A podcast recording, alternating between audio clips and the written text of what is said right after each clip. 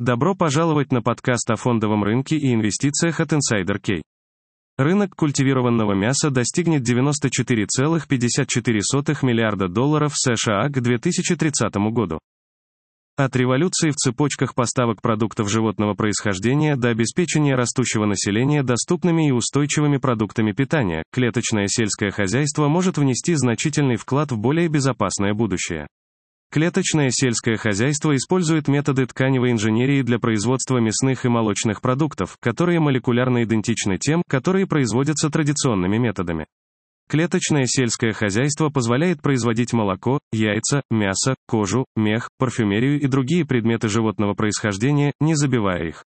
Спрос на альтернативные продукты увеличился в последние годы из-за технологических разработок и растущей осведомленности о защите животных и правах. В последние годы появилось несколько компаний земледелия и некоммерческих организаций по продвижению технологий. Согласно отчету о рыночной разведке, опубликованному BIS Research, ожидается, что мировой рынок культивированного мяса достигнет 94,54 миллиарда долларов к 2030 году с 28,6 миллиарда долларов в 2026 году. Ожидается, что рынок продемонстрирует совокупный годовой темп роста, CAGR, в размере 34,8% в течение прогнозируемого периода с 2026 по 2030 год. Факторы, влияющие на рынок культивированного мяса.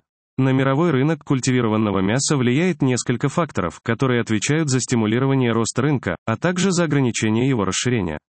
Из-за постоянно растущего населения устойчивое питание планеты является одной из самых необходимых задач в предстоящие десятилетия.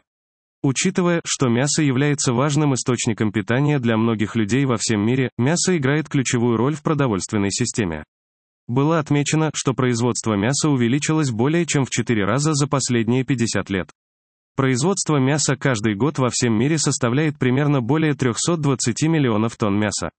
Это оказывает огромное воздействие на окружающую среду, включая увеличение выбросов парниковых газов, отрицательно сказывается на пресной воде, а также на сельскохозяйственных угодьях. В настоящее время производство мяса традиционными методами уже находится на максимальной мощности, и любое дальнейшее производство будет значительно влиять на окружающую среду. Таким образом, спрос на производство клеточного мяса очень полезен, поскольку он может удовлетворить спрос на белок, а также предотвратит дальнейшую деградацию окружающей среды. Другим важным фактором, который делает потребителя склонным к культивированному мясу, является аспект жестокого обращения с животными, связанный с производством мяса традиционным методом. Было отмечено, что за период с 2010 по 2018 год количество животных, забитых для удовлетворения спроса на мясо, значительно выросло. Убой животных может быть уменьшен, если потребление культивированного мяса увеличивается, потому что культивируется мясо в лабораториях и требует только обрывка клеток животных для восстановления мяса в лабораториях. Третьим важным фактором, который стимулирует спрос на культивирование мяса, является влияние традиционного производства мяса на окружающую среду. Традиционные методы производства мяса вносят огромный вклад в глобальное потепление. Поощряя использование культивируемого мяса, можно было бы также снизить значительные экологические издержки переработки мяса, поскольку ресурсы потребуются только для производства и сохранения культивируемых клеток. Это, вероятно, будет стимулировать более высокий уровень роста для индустрии производства мяса на основе клеток. С другой стороны, существуют определенные факторы, которые ответственны за сдерживание роста рынка культивированного мяса, включая высокую стоимость производства и доверие и принятие потребителей.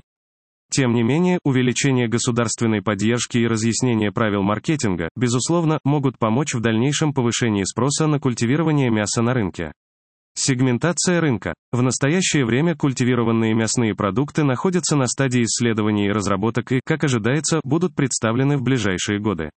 Культивируемая мясная промышленность работает над тем, чтобы сделать мир лучшим местом для животных и способствовать устойчивости.